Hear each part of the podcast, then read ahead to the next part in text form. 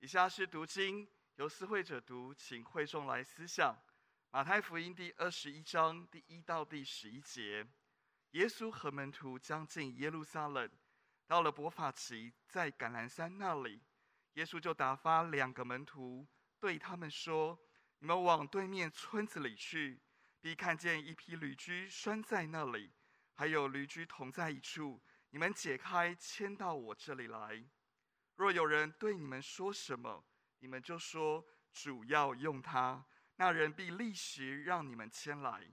这是成就，是要应验先知的话，说要对西安的居民说：看哪，你的王来到你这里，是温柔的，又骑着驴，就是骑着驴驹子。门徒就照耶稣所吩咐的去行，牵了驴和驴驹来。把自己的衣服搭在上面，耶稣就骑上。众人多半把衣服铺在路上，还有人砍下树枝来铺在路上。前行后随的人，而众人喊着说：“何撒那归于大卫的子孙，奉主名来的是应当称颂的，高高在上，何撒那。”耶稣既进了耶路撒冷，何城都惊动了，说：“这是谁？”众人说：“这是加利利拿撒勒的先知耶稣。”以下是正道。今天正道的题目是“耶稣和平之君二”。恭请董牧师传讲神的话语。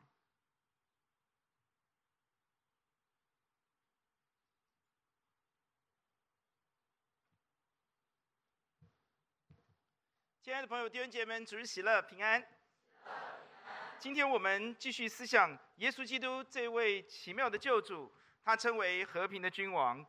我们看到主耶稣基督没有骑着白马，他骑着驴駒子进耶路撒冷，让所有人看见他第一次来到世界的时候，他带来的和平。他要使人与神和好，使人与自己和好，人与人和好。阿门。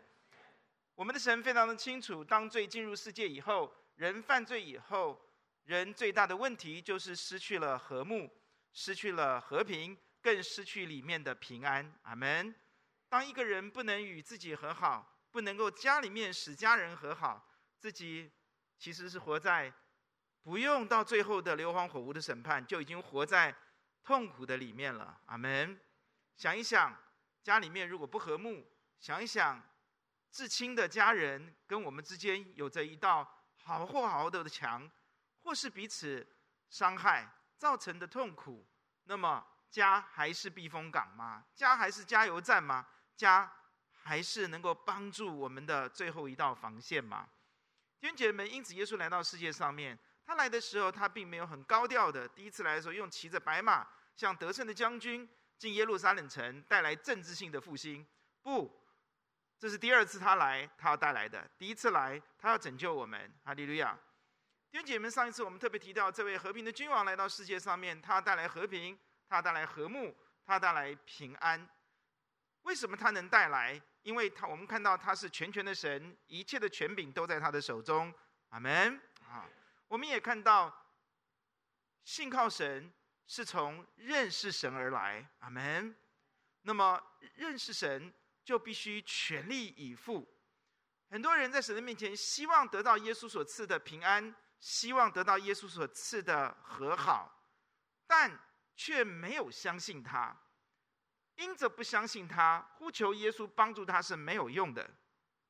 亲爱的朋友，我要告诉你，来到这里，你期待耶稣基督把平安、把和好赐给你，你期待你的祷告有属天的功效，重建你的家庭，你希望耶稣他的鞭伤能够医治你的心，他能够使你成为和平之子。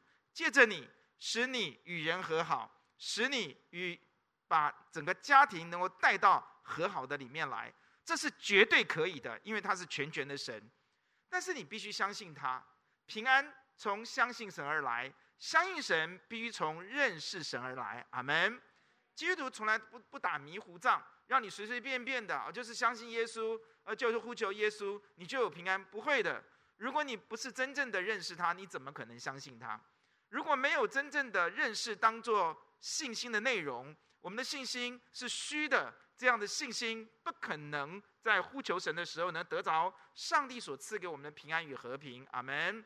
全权的神告诉我们，听从他的，我们就必经历神迹，让我们更加的相信他。阿爸们，这两个门徒就去了，他们就经历了。我相信他们的信心是被神大大提升的，因为他们经历了神迹。阿爸们，弟兄姐妹，但是信心是从认识神而来，也是从听从神而来。但追根究底，如果我们不认识这位神，我们凭什么说我们是真实的相信他呢？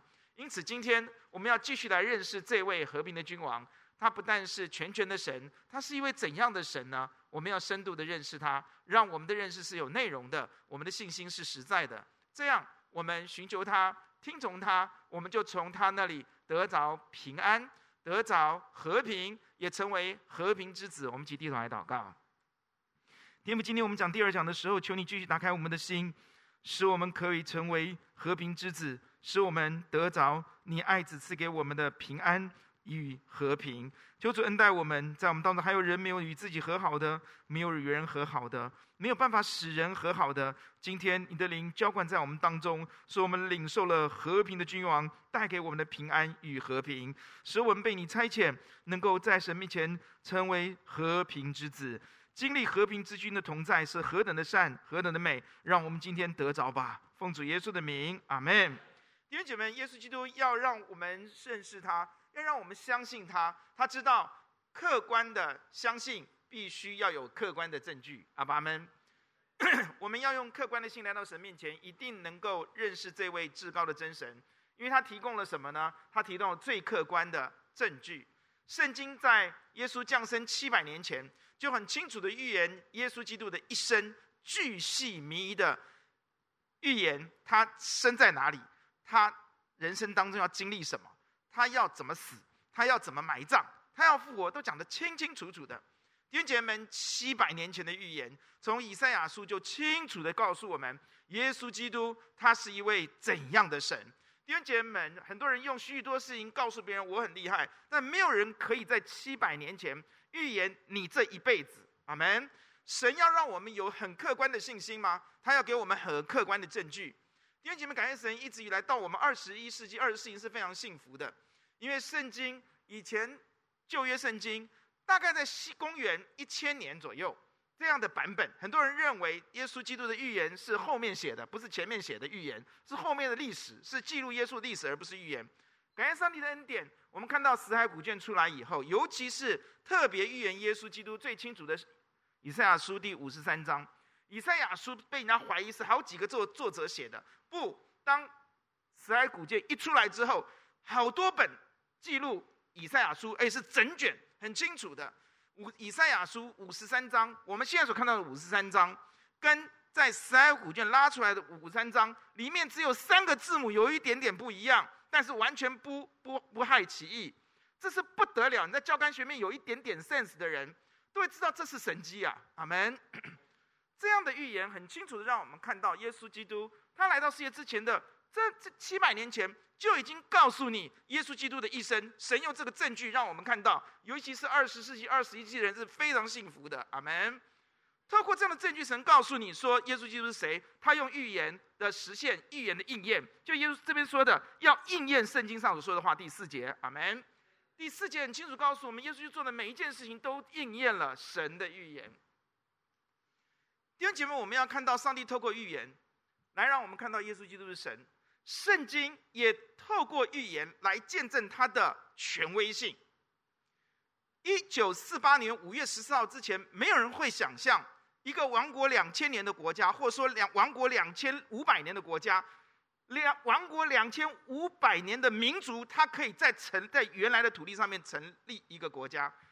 弟兄姐妹们，这是人类历史上面人类学。这些学里面去你去研究是不可能的。他们的研究很清楚，只要一个民族亡国五百年，这个民族就会被同化，它就不存在了。上帝也圣圣经里面告诉我们，以色列人要在原来的地上面复国，在一九四八年之前，这根本就是天方夜谭，没有人会相信的。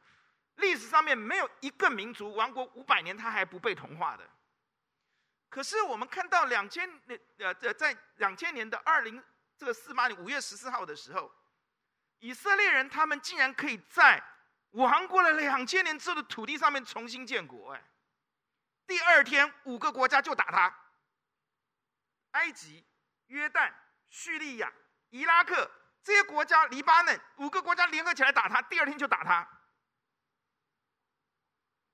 四八年的时候，第二天五月十五号就开始打他，很奇怪，这么多国家围攻他，美国并没有帮助他什么哎，那个时候，各位不要搞错了，以色列为什么要去后来发展雄狮战机？是因为美国人在最关键的时候就是搞你啊！各位，我不是说我们台湾不要靠美国什么，我没有那个政治意图，我只是告诉你历史。弟兄姐妹们，他们就打赢了。你想想，刚刚成立一个国家怎么打？哎，周围的人他们的武器都很好的。五六年、六七年、一五五六年六继续打，打到六日战争的时候，埃及、叙利亚的地几乎都被以色列去占领，然后收复耶路撒冷。因为这是不可能的事情，怎么会被这些联合军打的打的落花流水呢？他们还利用人家安息日打人家，很不要脸啊，对不对啊？越打人家越大，你越打以色列，你不打他，越打他越大，把西奈半岛整个占下来。要不是美国在这边扯后腿，以色列都打到埃及里面去了。因为西奈半岛，因为他们就赶时间，美国在那边促进和谈，他就一直打，埃及就一直输，叙利亚就一直输，格兰高地就被他占领，耶路撒冷就被他收回来。因为这怎么回事？弟兄姐妹，我们看到圣经告诉我们说，他的预言就是要实现。阿爸阿们，你预言啊，什么什么都没有用了，你讲那些都没有什么意义啊。弟兄姐妹，耶稣基督一直见证一件事情，他透过预言告诉你，他是全权的神。阿爸阿们，这位和平的君王一点都不弱，他很和平，他很温柔，但是他很强大。阿门，他是全权的主。我今天你看到这位和平君王能够建造你家里面的和好，建造你跟你的和好，他能够使你与神和好，这最关键的。阿爸们，这件事情是人做不到的，但这位全一直告诉你，我说的预言就会成就，告诉你我能。阿门。耶稣基督不但告诉我们他是被预言成就的人，耶稣基督也证明他是预言的全能者。阿门。我们看到到呃呃马太福音二十四章的时候，门徒就在耶稣面前，耶稣要进耶路撒冷，准备为我们为世人死。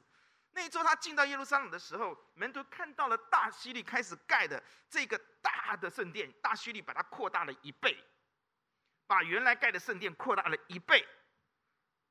在耶稣基督跟门徒进来的时候，是公元差不多三十三年左右，他盖到六十四年才盖完，所以还正在盖，正在扩大当中。其中最最让人侧目的就是它里面有很多的金的葡萄，用用金子打造的葡萄。你知道那个金子葡萄有多高吗？你看那个葡萄有多大？你看那一串葡萄有多大？大概这么大一串嘛，对不对？哈，顶多对不对？它是跟你一个人一样高的葡萄串啊，金子一块块。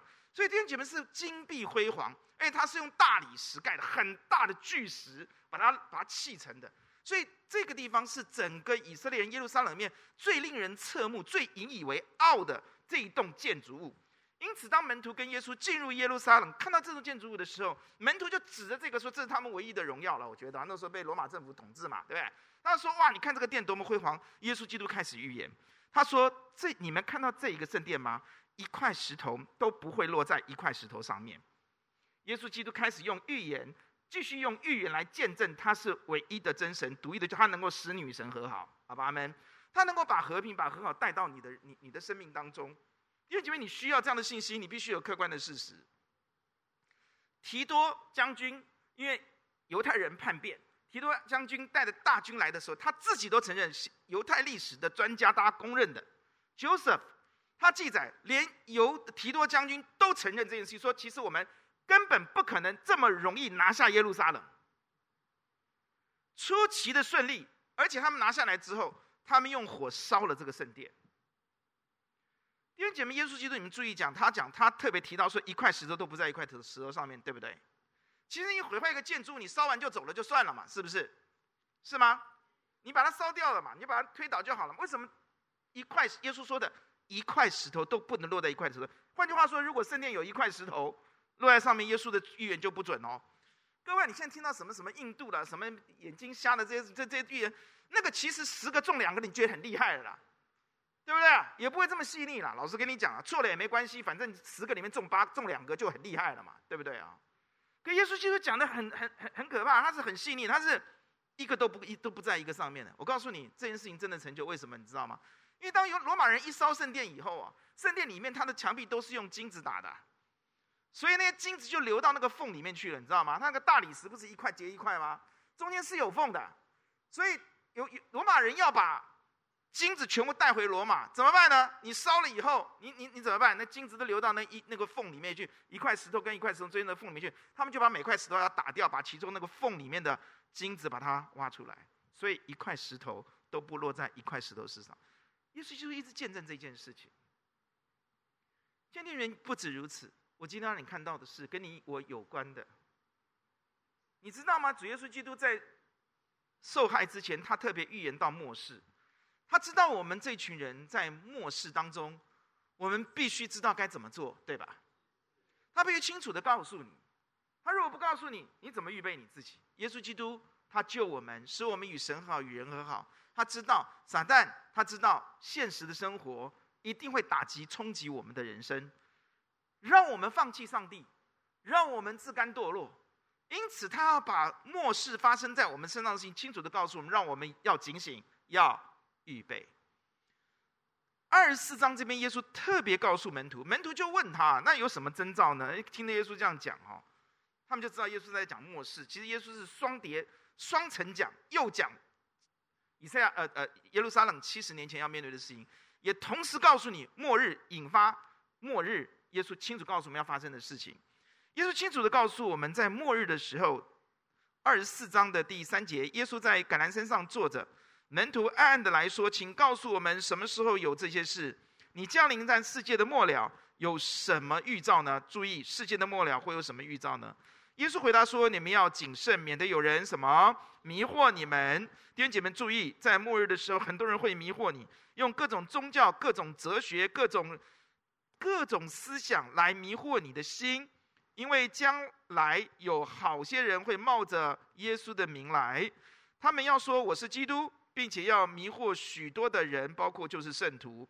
你们也要听见打仗和打仗的风声。耶稣告诉我们不要惊慌。”弟兄们注意，在这边耶稣说不要惊慌的时候，你要记得，面对许多打仗跟打仗的风声，耶稣保证你可以有平安，所以叫你不要惊慌。阿爸们，这是今天我们要特别特别提醒提到大家的，和平的君王带给你的，不只是一些危言耸听的一些可怕的一些预言，他在实际上面告诉你这些危机的时候，他要赐给你平安，叫你不要惊慌，这才是重要的。阿爸们。你告诉我明天有地震有什么用？你要告诉我免于地震的地震来的时候，我可以怎么样不要死嘛？是不是啊？这才是重点嘛！阿门。注意，耶稣的预言不是告诉你这个可怕那个完蛋，耶稣告诉你出路，耶稣告诉你你可以拥有平安，不要惊慌。阿门。你注意看耶稣基督啊，这位爱我们的和平的君王啊，他很怕我们哭，也还很害怕我们害怕，像不像父母对孩子？有没有父母喜欢孩子天天怕的要死的？有没有？有没有父母亲前看孩子哭的，越哭你越高兴的？有没有？没有啊。我可以告诉你，主耶稣基督很希望我们得到平安，阿门。他很希望我们不要害怕，阿门。只要信，不要怕，对不对？要不然就是不要哭，有没有啊？一哭就完。为什么姐妹祷告，上帝特别爱听？因为姐妹爱哭啊，姐妹情感丰富啊。为什么妈妈爸爸的祷告有那个眼泪，上帝会听？因为主耶稣基督很爱我们，一旦哭，他他他不能忍受我们，他不能真爱我们爱到地步。耶稣就告诉我们在末日的时候会发生什么事情，但他说你不要怕。他下面继续告诉我们，你不要怕，你听到这些打仗的风声，你不要惊慌，因为这些事是一定会有的，只是末期还没有的，这只是末末期还没有来到就会发生这样的事情。民要攻打民，国要攻打国，多处必有饥荒、地震，这都是。灾难的起头，那时人要把你们陷在患难里面，也要杀害你们。你们又要为我的名被万民怎么样恨恶？你会发觉是不是很多人莫名其妙的就就就讨厌基督徒？有没有发现这种事情啊？哇，你你好像一道光，然后你知道在黑暗里面，黑暗就很讨厌你那种感受啊。弟兄姐妹，这次末幕后一定会发生的事情。幕后的时候，我们一定会被这个世界厌恶。你们为什么不赞成平权运动？你们为什么怎么？你们那么落伍，那么迂腐啊？那么路过要攻击我们、骂我们、找我们毛病，带个十字架也要被告？弟兄姐妹，一定会发生这样的事情，一点都不必觉得惊惊讶、惊奇。你里面可以有一点愤慨，但你不要惊奇。但耶稣最终要告诉你，怎么样平安度过。阿门。弟兄姐妹，这里告诉我们说，那时候必有许多人跌倒，并且要彼此陷害。彼此，这指的是教会的圣徒。在民国三十八年以后，整个中国大陆的教会在无神主义的逼迫之下，真的有许多起来互相控告。就是就是我到中国去培训的时候，也有人其实过来对我展现威胁性。他说他是基督徒，然后他威胁你，真的会有这样的事情。我们也看到，且有好些假先知起来迷惑许多人，只因不法的事增多，许多的人的爱心渐渐冷淡了。你就发觉啊，昨天跟我们一位弟兄，我们赛丰弟兄跟我分享，真的这个世界充满了很多的无赖，对不对？是不是啊？有很多人是不是很多无赖啊？哦，赛丰昨天跟我讲对不对啊？这些无赖越来越多的时候，你真的爱心没有办法有哎，你有没有发现啊？啊，就是想尽办法搞你、告你，对不对哈？赖账，这真的这些人多的时候，人的爱心渐渐冷淡。你说耶稣讲的准不准呢？啊？很多人觉得世界会大同哎，可是耶稣说不会哎。人只会人心越来越恶啊！唯有忍耐到底的，必然得救。这天国的福音要传遍天下，万民我向万民做见证啊！然后末期才会来到。弟兄姐妹们，差不多了，福音已经差不多要传到地极了。阿门。上礼拜跟大家讲的数字就不再赘述。这里告诉我们说，在继续看到下面耶稣讲的。啊，第二十节开始，你们应当祈求，就要逃走的日子不要遇见冬天，因为那很麻烦。在耶稣耶路撒冷里面会有很多的很很泥沼，哈，那很很多呃冰雪，就很难走。或者安息日，哈，在安息日他们是不能动的，因为那时必有大灾难从世界的起头直到如今，没有这样的灾难，后来也必没有。注意，你说基督徒不是就不用安息日礼拜六了吗？那怎么说什么不要安息日呢？耶稣非常清楚知道犹太人在末世。大拯救之前，他们是不信耶稣的。今天也是这样，你以为犹太人都信耶稣？百分之九十的人是无神论者，你知道吗？犹太人，但他们会守安息日。你说奇不可不可？那是他们的文化传统。他们不信的，但他们会守安息日。啊，嫁到台湾来的这些安息这这些犹太人，你去看看，他们礼拜五还是在守安息日的，很奇妙吧？所以耶稣讲得很清楚啊。如果是基督徒，安息日没关系的，反正我们都可以跑的嘛，对不对？哈，礼拜五可不可以跑啊？礼拜五都来这边跳跳跳复活节的预备了，还不跳还不跑啊？耶稣很清楚告诉我们，犹太人是不真的。他看到大复兴，可是，在末日的时候，犹太人是在神大力拯救之前，他们是不信的。感谢主，你们知道每个礼拜有一位犹太人从淡江大学来台来我们这个教会跟我们一起敬拜吗？感谢神哈，陈英团敬牧养的非常的好，很感谢神啊。他一定要得救，然后他安息日就不用害怕，不用跑啊，不用怕跑。因为那个时候必有大灾难，从世界的起头到如今都没有这样。就这些穆斯林告诉你会有很多的假先知。记得哦，我们注意看第二十三节。那时若有人对你们说基督在这里，或说在那里，你们不要信，因为假基督、假先知，他们要起来显什么大神迹、大奇事。倘若能行，连选民都被迷惑了。弟兄，我要告诉你，一定会有假先知出来，而他们会行很多的异能。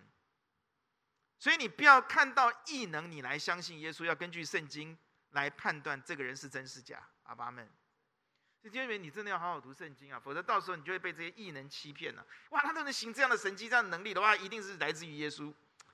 很多人觉得会讲方言好像就圣灵充满，我真的觉得很恐惧害怕。以前我们在华神华呃中华福音神学院读书的时候，有一个有一个老师的太太，我们在祷告会啊，我们每个礼拜会有祷告会，我们。一百多个人跪在那边祷告的时候，他突然间站起来讲方言，这是完全违背圣经的哦。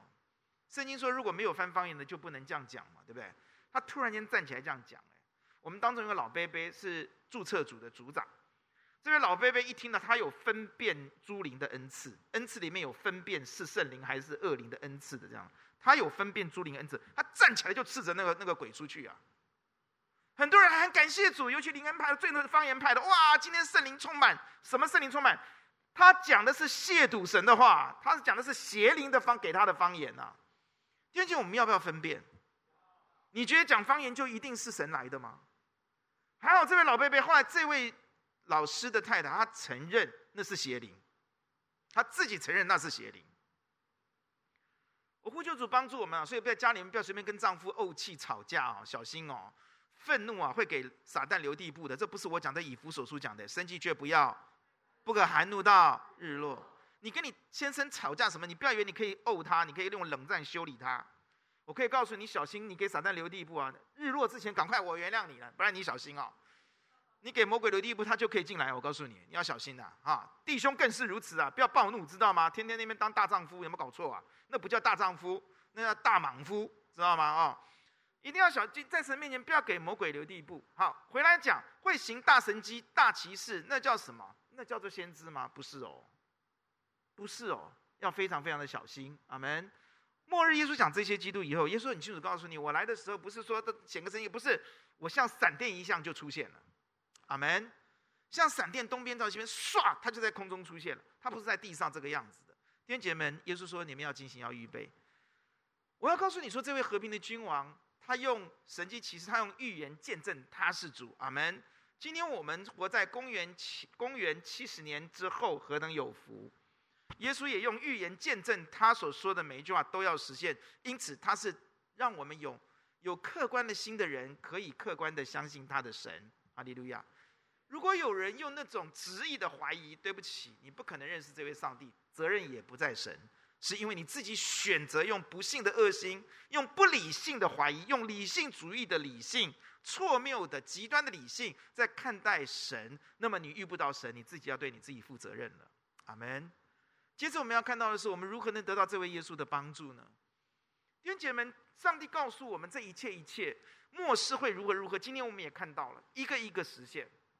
你知道，当科学发达的时候，当医药进步的时候，当人觉得自己很厉害的时候，人认为世界末日是荒谬的，是不可能的。人一定会越来越好，我们会越来越相爱的。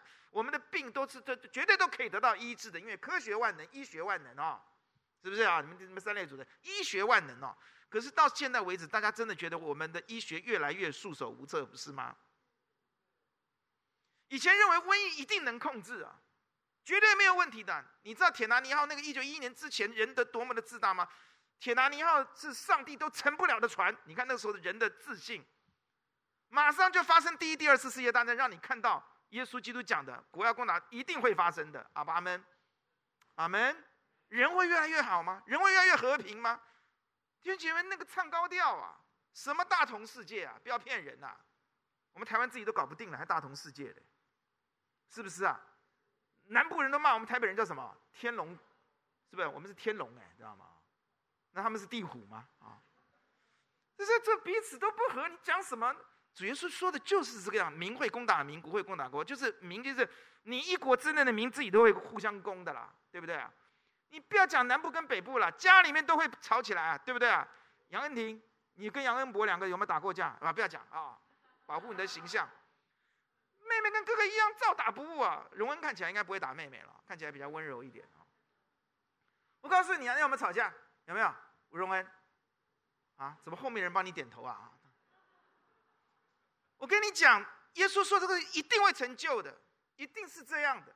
上帝主耶稣用预言，那我们重点是我们怎么样得到帮助，对不对？我们怎么样在末日当中？你看乌克兰俄打到台湾，怎么我们天然气要怎么办？我们有没有这么多的卢布要怎么买，对不对哈？那我们我们这个一大堆的问题都出现了嘛，是不是啊？通膨又起来了，是不是？哦，有没有啊？哦，然后一定要吓我们房房市会崩掉了。我都是在看说这个七个月前讲的说台湾的房市马上要崩掉，这个人将来要怎么活？不管成不成就，他都会被打死。我告诉你，对不对啊？啊，那看这些讲这些话的人，那大家害怕害怕很害怕。第二句耶稣叫我们不要惊慌，不要怕嘛。阿爸阿们啊。那我们怎么样得到在末日当中不要惊慌、不要怕的平安？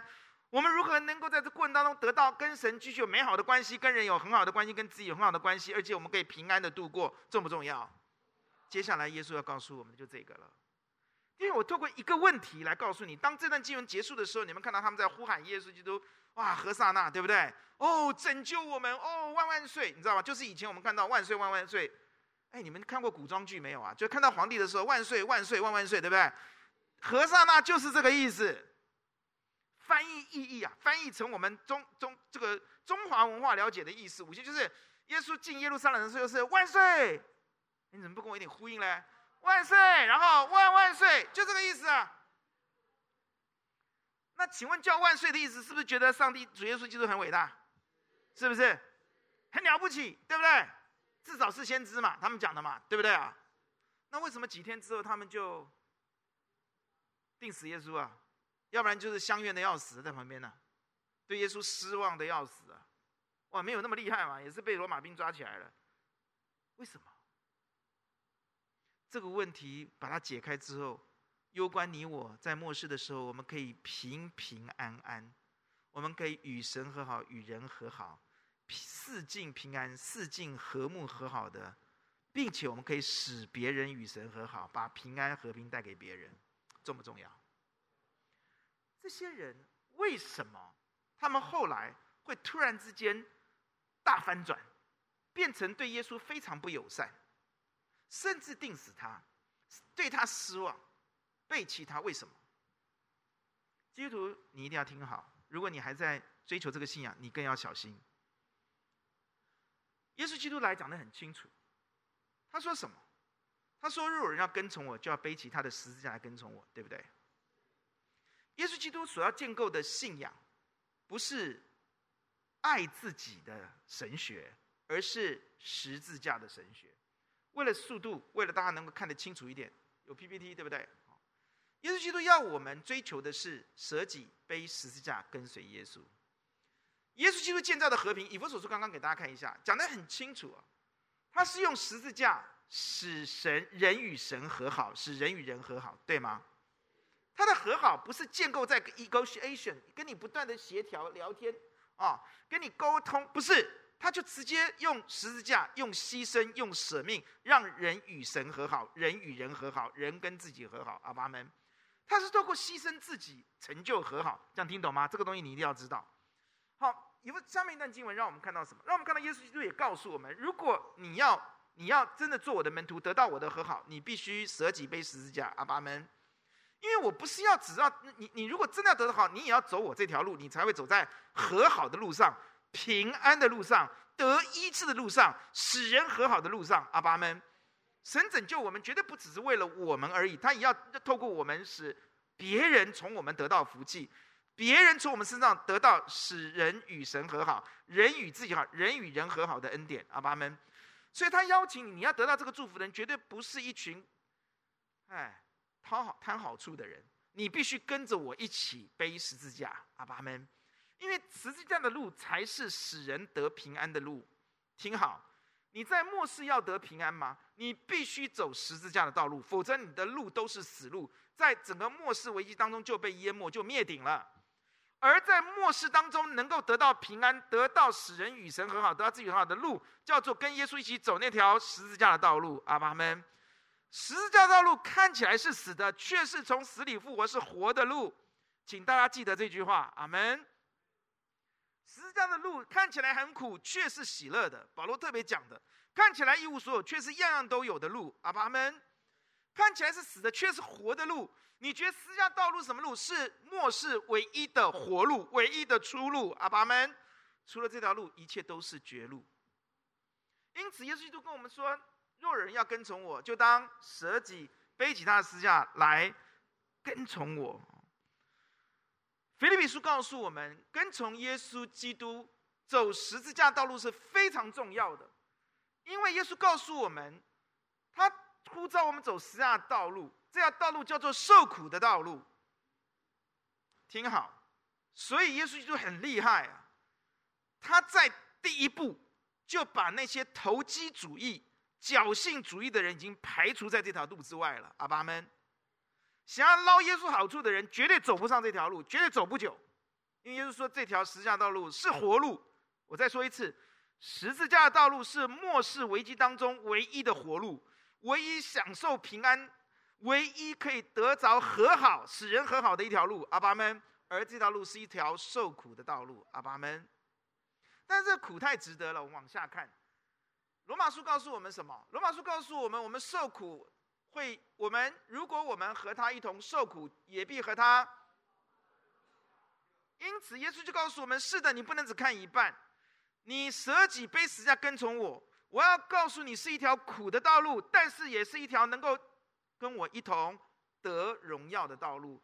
不但复活，要得荣耀的一条道路。阿门。弟兄，你这样连在一起了吗？这些人为什么他们会突然间不要耶稣？是因为他们从来要的都是成功，要的都是政治性的一些胜利，今生的一些得胜、虚荣、虚名、权力、财富。他们不要耶稣要的，耶稣要的不是这些，耶稣要的是什么？耶稣要的是你能够和我一同受苦，然后一同得荣耀。阿门。那你说，牧师啊，那主耶稣要我们跟他一同受苦，我们在今生呢？耶稣讲的，后来路加福音告诉我们很清楚。路加福音说：“我是在告诉你们，人为神的国撇下房屋、妻子、弟兄、父母、儿女，下面没有在今世得不得百倍，在来世不得永生的。”三十一节，耶稣带十二个门徒对他们说：“看呐，我们在上耶路撒冷去，先知就要成就在我身上。好，到这边，你就发觉耶稣基督很清楚告诉他说：我要去耶路撒冷受死。”但是我告诉你，如果你们跟着我，我答应你们，今世得百倍，来世得永生。请听好，我说在末日的时候，这条路是我们唯一的出路，也是唯一的让我们走在当中，我们会走得很平安。我们有苦难，但是我们在患难当中却可以欢欢喜喜的。阿门。我们的生命在苦难当中练就了一生生命最高级的内涵。患难可以生出忍耐，忍耐里面有老练，老练再下去就变盼望，不至于羞耻。阿爸们。所以，如果你说在末日我们要怎么样能够得到和好平安，耶稣很清楚的告诉你我，那条路很简单，你选择撇下一切跟从我，阿爸们，你撇下走十字架道路，我一定要告诉你什么叫做撇下一切，什么叫做走十字架道路，用个对比让你看到，先让你看到是你今生当中一定得百倍，那个是百倍的什么？百倍的荣耀。弟兄姐妹们，这个世界的人越来越没有价值感，你不觉得吗？越老越没有价值感，不是吗？都自己在讲的，因为很可怜，所以就要一直找价值。所以你跟他讲话的时候，他一直跟你讲他多厉害，你一听他讲就知道他很不厉害，不然他不会一直跟你讲他很厉害，是不是？是不是？他还在想当年，是不是？我们跟他讲当下啦，不要讲当年的啦。我现在老了，我也是觉得说，我不要再讲想当年的，对不对哈？爸爸以前什么样？谁听你讲啊？是不是啊？徐牧师，不是现在没有人要听你讲故事，是现在没有人听你讲讲想当年的啊。我们我们真的很看到说，其实现在人没有价值。但我告诉你，耶稣告诉我们，当我们舍己背十字架跟随他的时候，耶稣让我们看到的是，你有荣耀，要一同得荣耀。阿爸们，你里面有荣耀的价值感，荣耀的自觉感。第二个，你会有荣耀的盼望。你看到天家好不好啊？好不好啊？看到家在那里，就好想回去啊！阿爸们，尤其那个家好温暖，对不对？上帝保抱我们，哇，在那里，嗯嗯，不用再听那些闲话，不用，不会再被受伤，不用再战战兢兢、可怕的过日子，不要天天听那乌俄战争那些可怕的消息，对不对？你看到那个家的时候，天上的荣耀的家，天上的家乡，就地上都不重要了。你看到荣耀家乡里面的人子耶稣基督等着你去，他是至宝，你就看万事都粪土了啦。阿门。你看到荣耀的天父张开双手等你回家的时候，你这一切一切你都不会觉得你很孤单的啦，阿爸们呐，你就感受在今生，我们看到你得荣耀，你今生能够得享成圣，哇，这不得了的事情哎！弟兄姐妹，你不要小看成圣呢，成圣比成功的价值高太多了。成功是会过去的，成功是会被别人超越的，成功是是是会 out of date 的，会落伍。你的成功有什么了不起？你过去成功的经验，今天没有用了。不是不流行的啦，不是不是说不流行而已啊，这个没用了啦，不是吗？你叫王永庆今天再来台湾试试看，他能不能建建那么成功啊？希望没有王永庆的家人在这里啊，我只是举例说明。真的，你成功的经验有什么了不起？你过去成功经验能够复制在今天吗？你在美国成功的经验，台湾能够成功吗？你大陆成功的经验就可以复制到什么瑞士？可能吗？大家都去朝贡这几年，在中国大陆要学习这些，啊又怎样？成功的东西是天时地利人和，不是你能控制的了，是不是啊？你能抓一个公约数，但是不一定会成功的啦。许安，你还是要好好读书，努力用功就有成绩就会进步吗？但是有可能进步，你还是要努力，好不好？真的啦，你过去二十年前读书的那套方法，到今天没有用啦。我跟你讲啦，你教你小孩看他要不要听你的。我还是要说了啊，什么什么。九十九分的努力，一分的天才啊，有吗？你读建中是这样吗？九十九分努力，一分天，我看是倒过来的吧？是不是啊，荣恩？对不对？九十九分的天分，一分努力而已啦。哦，你还是要用功读书。我今天跟你讲啊，我不是不是，哪有这么好？那时候是你机会临到你，你把握了，你才上去的。比你用功、比你厉害的人多的是，不是吗？这次的考卷是刚好符合他们的，有百分之五十的容量，都是因为这个题目很适合他，他他才考到十五级分的啦。你们听不懂我在讲什么？真的啦，是不是？有些人天生就会考试。我告诉你，我是不会考试的人，我的问题出在这里。真的就是这样子啊，很不公平的。好，讲回来哦。你你你看到没有？耶稣基督告诉我们说，其实这个世界是这样，你你你你你要他干什么？是很不公平的。但当我们看到有一位公义的国度在那里的时候，我们好高兴哦，阿爸们啊，得成圣比得成功荣耀，因为你是成圣的人，你里面有那个圣洁的思维、圣洁的心智，哇，你有你自然就有圣洁的心智行为所带来的那个 feedback 的那个荣耀，阿爸们。你不要以为堕落、放纵、纵容自己，然后就可以很快乐啊！压别人、打别人、撞别人，告诉别人我很棒，然后就表示你弟兄姐妹错了。那个所得到的一种荣耀感、自自满感、成就感，是非常幼稚无知。我告诉你是非常低俗的。如果你得到了成圣的恩典在你心里，那个圣洁在你里面，然后你活出圣洁。你不会随便去欺负别人，你不会随便的很自满、自鸣得意，觉得自己做了很多少的好事。你的成圣是到达一个城市，觉得那里面充满了天上而来的谦和，天上而来的洁净，天然喜乐。那里面你得到的上帝的肯定，你活在那个荣耀的光中。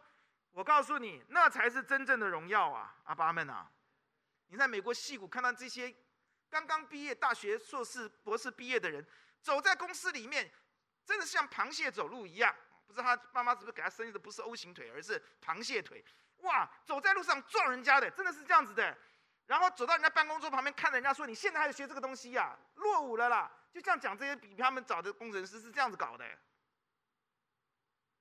你知道有多少刚刚拿到博士回台湾的人，他们瞧不起这些老博士，你知道吗？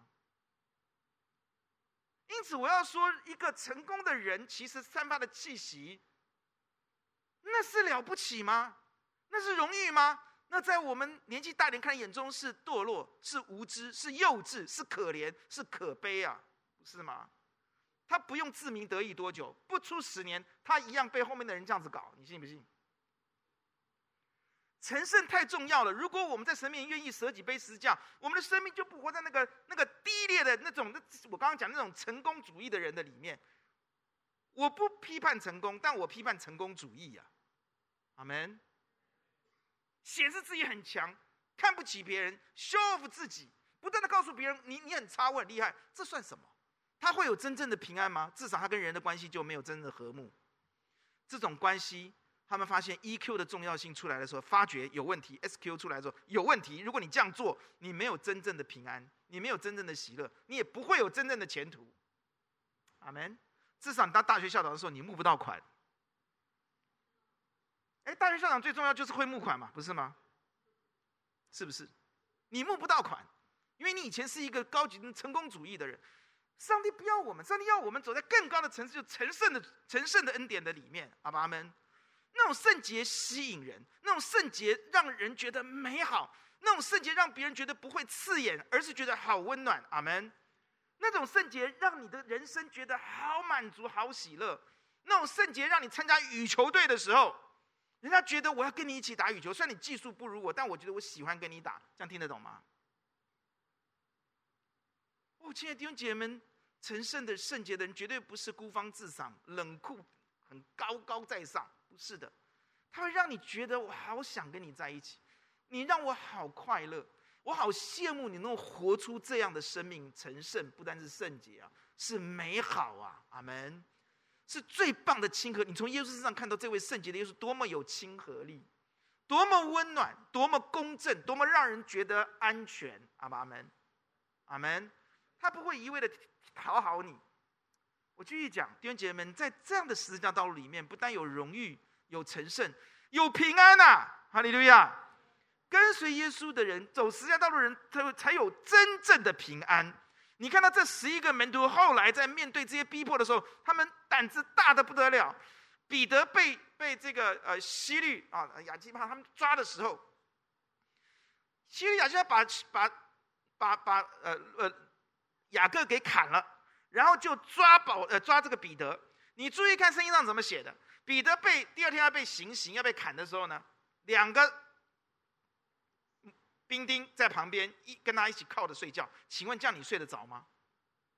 你明天就要被砍了嘞，然后左边一个右边一个。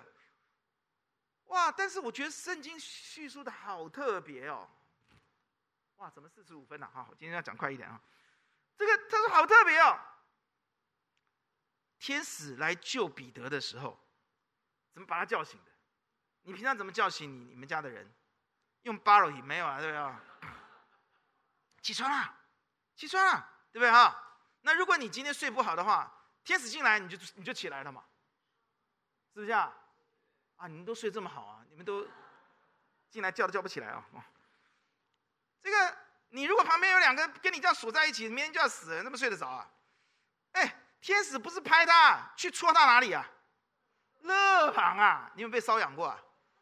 要这样才醒得来嘞，你就知道彼得多平安呐、阿门。彼得那天晚上，我在怀疑他是高兴还是愤怒。你觉得高兴啊？我觉得可能是愤怒哎。被砍了就去主耶稣那里了，不是很好吗？还受这么多的罪，这么多年还有这么多工要做，哎，不是很符合你们现在小孩的想法吗？干嘛这么累，对不对啊？读那么多书干什么？是不是？啊，有大学读就好了啦，哈！啊，六十分呐，对不对？就可以了啦，对不对啊？干嘛付出这么多？小学生在摇头，大学生在跟我微笑。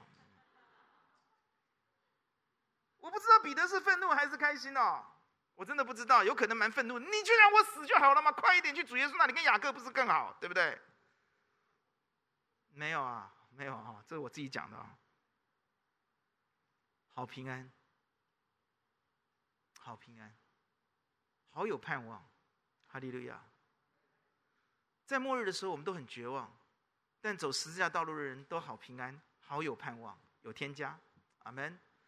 耶稣说什么？今世得百倍，今世得百倍带带带来的意思就是你会有今生，你就会经历到世人所得不到的出人意外的平安、荣耀跟满足。你可以使人与神和好，你的生活每天都充满了价值与意义，而不是铜臭味，而不是为这个无聊的事情不断在努力，也不知道在努力什么。努力完了之后，发觉这也是一周是粪土，你就发觉你的人生不是活在这样的无无奈跟无力里面的。并且我要说，这是非常非常重要的，是耶稣基督告诉我们，末日我们要走的活路，就是舍己背十字架活路，对不对？那舍己背十字架路到底是一份怎样的道路呢？弟兄姐妹们，耶稣的神学是十字架神学，但世界这些人，他们之所以得不到平安，得不到美好，是因为他们活在爱我神学里面。可不可以把那个 PPT 放出来？我给你们的一个 PPT 有没有出来？对比的，呃，前几天寄给大前。大大礼拜三就寄给大家，没有啊？好，那这个十字架神学是这样对对比的啊。爱自己的神学对照，哇，这样这样就有点怪怪的哈。我本来是左右哈，好，你们只要看上下就好了，好不好啊？耶稣告诉我们，神学是十字架的神学。为什么这个世界人得不到平安，得不到和好？是因为他们爱自己，他们的神学是爱自己神学。为什么这世界人没有和平，没有平安？是因为他们。追求的是成功神学。等一下再告诉你什么成功神学。在对比当中，你可以看到什么叫爱自己神学，什么叫成功神学。耶稣要我们活在成圣神学。好，继续。一次对，这样就好。那人喜欢的是功利，功利主义，但耶稣要我们要纯净的信仰他。阿门。不是为了得钱财、得婚姻、得爱情而来跟从他。耶稣要我们就是爱他。阿门。好，再来看什么叫做十字架神学？是一般的人是要只要祝福，厌恶付出；而十字架的神学是以付出为荣为乐。接着我们再看好不好？下面还有十字架的神学跟一般爱自己的神学是一个只在乎今生，一个在乎什么？永生。听好，你如果只在乎今生，你一定会离开耶稣，你一定会对他失望。因为如果要进得永生，是要走十字架的道路的。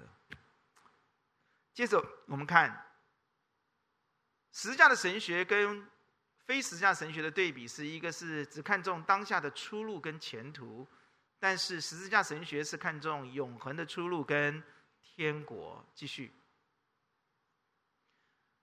十字架神学跟地上神学的不同是，地上的福气是首选，天上的福气是次级，但十字架的神学是天上的福气是首选，地上的福气是次级的。许多的基督徒就在这个事情上面显出他没有用十字架的神学来做他人生的最高指导原则。他选择的是爱自己的神学，爱自己的神学就是地上的福气是首选，天上的福气是次级。你有没有这样的问题？如果这件事情是这样的话，你没有走在舍己悲死上，那么末世你麻烦了，你不会跟自己和好。你不会跟别人和好，你心里面充满了痛苦，没有平安。所以耶稣基督告诉我们很清楚：来吧，舍己背十字架跟随我吧。阿门。这个我一定要告诉你怎么得着，因为靠着我们自己的意志力是得不着的。爱自己的人，基本上面他不会以天上的福气为首选，而十字架神学的人相信舍己背十字架，他会以天上的十级福气为首选，地上的福气为次级。继续。十字架神学是神你要什么才是我最赞看重的，而非十字架神学的爱自己神学是我要什么，我要才是我最看重的。接下来看，十字架神学是追求为天国牺牲，而不舍己跟随耶稣的人，他基本上是不要为天国牺牲的。好，继续讲得更清楚一点，或是牺牲一点点，但是十字架神学是完全的牺牲。阿门。许多基督徒为什么没有办法得到完全的和好、完全的平安？是因为他不完全的以十字架神学为他的神学，他基本上面不要完全的为耶稣牺牲，他只要牺牲一点点就好了。接下来继续看，十字架神学是要用全部的爱来爱耶稣，而许多的人为什么得不着平安？是因为他们要耶稣用全部的爱来爱他，他不要用全部的爱，他只要一点点的爱来爱耶稣。好，下面再来。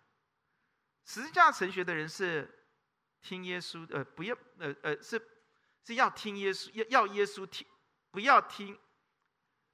这个弄错了呀，应该是他要听耶稣的，阿门。非十字架神学是要耶稣听他的，他不要听耶稣的。OK，这样了解吗？耶稣你要听我的，我不要听你的。好，下面再来，或是部分听耶稣的。部分听耶稣的，但是耶十字架神学的人不是部分听耶稣的，他是要全部听耶稣的。阿门，阿门。接下来再继续看，我们在这这里提醒大家，我们在神面前就面对两个选择。这两个选择是什么？十字架神学还是爱自己的神学？是分别为圣？还是与世俗为友，是聚焦天国，还是对焦当下？我们是专顾自己，还是要做和平之子？我们面对这两个选择，弟兄姐妹，我必须很诚实的讲，信了耶稣却没有选择十字架神学作为我们人生最高的指导原则的人，其实非常的可惜，也非常的可悲，因为。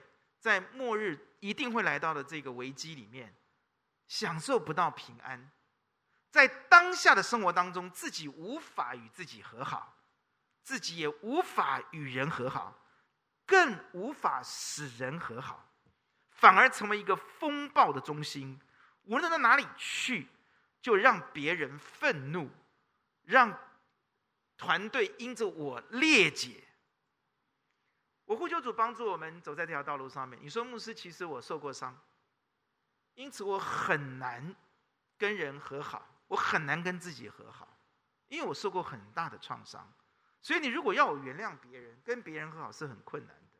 我相信有些人说，牧师，其实这个社会真的很混乱，这个时局真的很艰难。我明天要面对的工作就是压力非常的大，我面对我的身体健康，我真的觉得很痛苦。我怎么可能有平安？因此，牧师和好，我希望，但是不可能；平安，我也希望，但是不可能。那我现在告诉你秘诀在哪里，好不好？如果你还不信耶稣，我要告诉你，平安从相信耶稣而来，而相信耶稣从认识耶稣而来。你如果要得到这道平安，你要能够很自然的舍己跟随耶稣，那么我告诉你，第一步，你必须起来积极的认识耶稣，他值得你花时间去认识他。阿爸们，因为危机已经来了，世界末日已经到了。你能够，你能否在世界末日当中得着平安跟和好，那才是最重要的。阿爸们，你认识认识他，才能相信他。平安从相信神而来，相信从神从认识神而来。你应该花时间去认神，没有侥幸，天下没有白吃的午餐。随随便便的相信，绝对到时候就跟这群人一样，很快就否认耶稣，因为爱自己神学是错误的。阿爸们。第二个，如果你是基督徒，你还活在爱自己神学的里面，我建议你今天真的要靠主的恩典要走出来啊！阿爸们啊，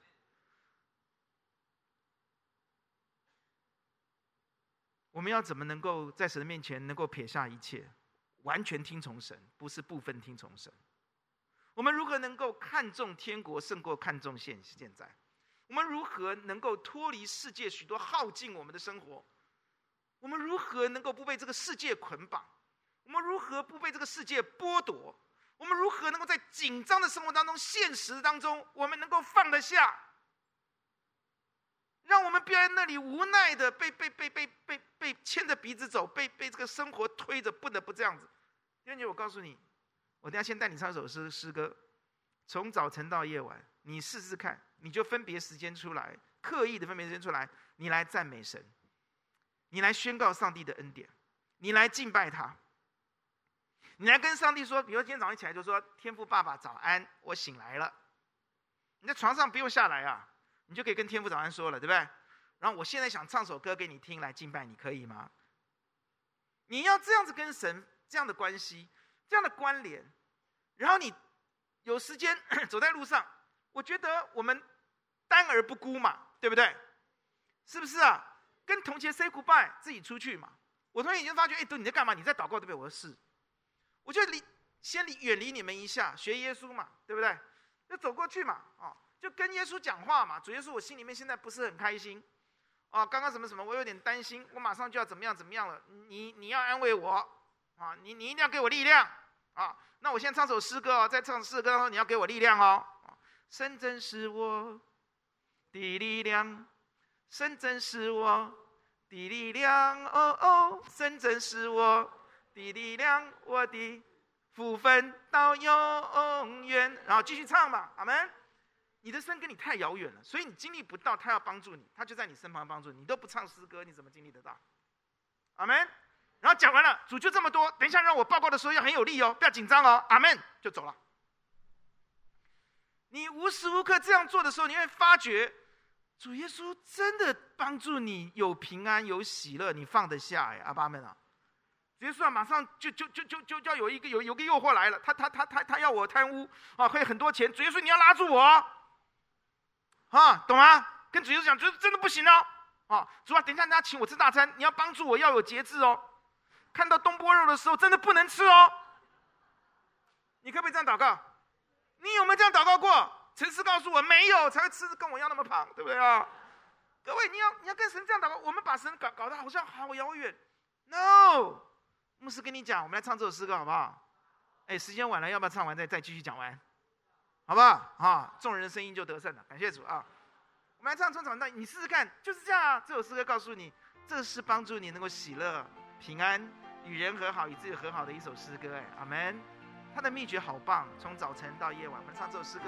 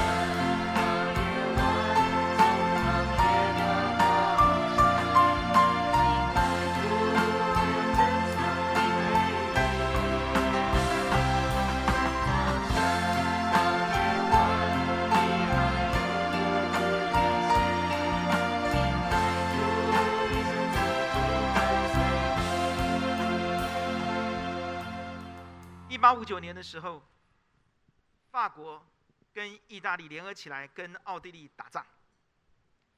在打仗的时候打得很惨烈，在炮声暂时停止的时候，许多的伤兵，奥地利的这一边，他们就冲出去，赶快把他们的伤兵要救回来，看能不能还可以救活的人。非常多的人受伤，很惨烈。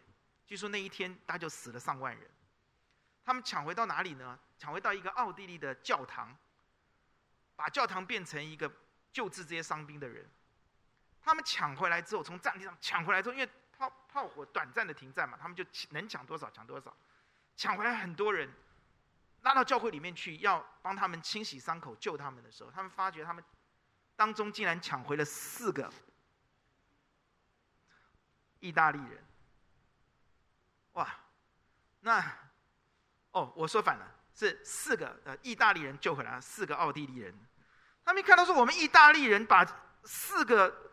敌对我们的奥地利的伤兵救回来，他们就很愤怒，就把这四个奥地利的兵呢就拖出去了，要扔到街上去。可这时候有一个墨一个穿着白袍的一个一一一位一位一个一个一位男士，他吼了一句话说：“请停止，这是我们的弟兄，他也是我们的弟兄啊！”这群人他们愣住了，被这一句话征服了。他也是我们的弟兄啊！这群要把他们丢到街上的人，把他们重新抬回教会里面去。小孩开始去舀水，拿肥皂；妇女开始拿一些绷带，开始一样的救治那边所有的，包括这四个奥地利的兵。一位德国医生，两个英国青年，三个意大利人，一位法国的新闻采访者，跟这位。身穿白袍的这位男士，整天整夜去救助、去医治这些人。一八五九年，这个事件的这一个白袍的人是谁？他就是 Henry Dunant，是什么？是红十字会的发起人。红十字会那天就开始成立了，是从那一天开这个事件开始的。他本来是要去谈生意的，因为法国啊这些意大利、奥国影响了他的生意，但他完全改变了他做生意的目的，他开始发起红十字会，就从那一天。弟兄姐妹们，十字架的呼召，十字架的君王，和平的君王依旧站在你的面前，他可以把和平，可以把平安带给你。阿门。但十字架的呼召也同时在你的面前，你的决定是什么？我们一起低头来祷告。我们常常为了明天，我们放弃十字架神学；我们为着我们的前途，我们放弃十字架的神学；我们为着财富，为着我们的梦想，我们放弃十字架的神学。亲爱的弟兄姐妹们，再这样下去，我们放弃的是。末世当中的活路，我们丢下的是永恒的天国。呼求主帮助你，今天要做一个决定。耶稣基督已经提出客观的证据，他掌管万有，末世也掌握在他的手里。他只要求你舍己背起十字架，用十字架神学来指导你人生的全部，包括你的思维、你的观念、你的前途、你的梦想、你的热情。你愿意用十字架来面对你的人生，走这条路吗？请为自己来祷告，请。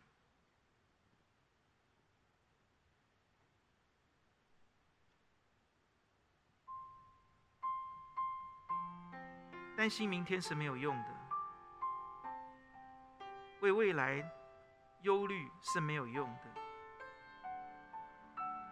背起十字架是有用的，十字架是明天的活路。因为虽然我们不知道明日如何，但我们知道神掌管明天。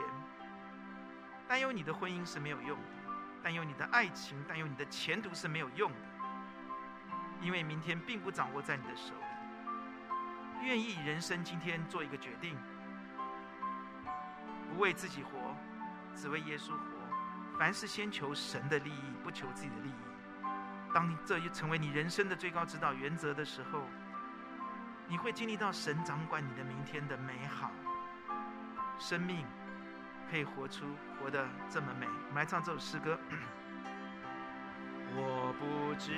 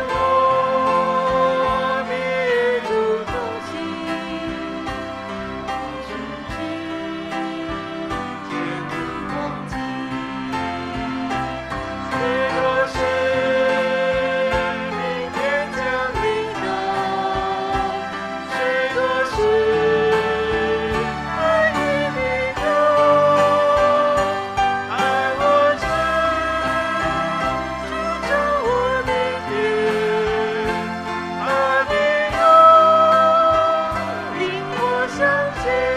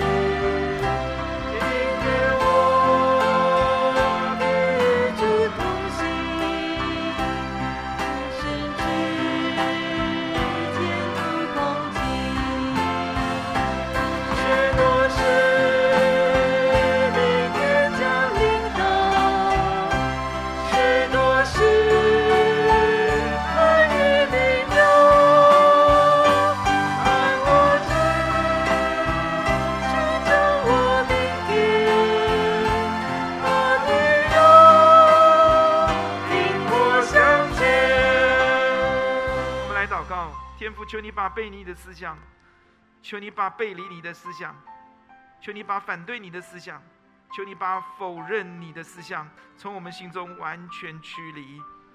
求你赐给我们智慧，让我们看到我们不需要为明日忧虑，我们只要忘记背后，努力面前，舍己背十字架，向着标杆直奔。我们相信你掌权，你必把和好、平安赐给我们。并且使我们成为和平之子，天父，求你与每一位聆听你道的弟兄姐妹同在，用你的话语抓住我们的心，使我们今天走在放心安心的道路上。奉主耶稣的名祷告，阿门。愿神祝福大家。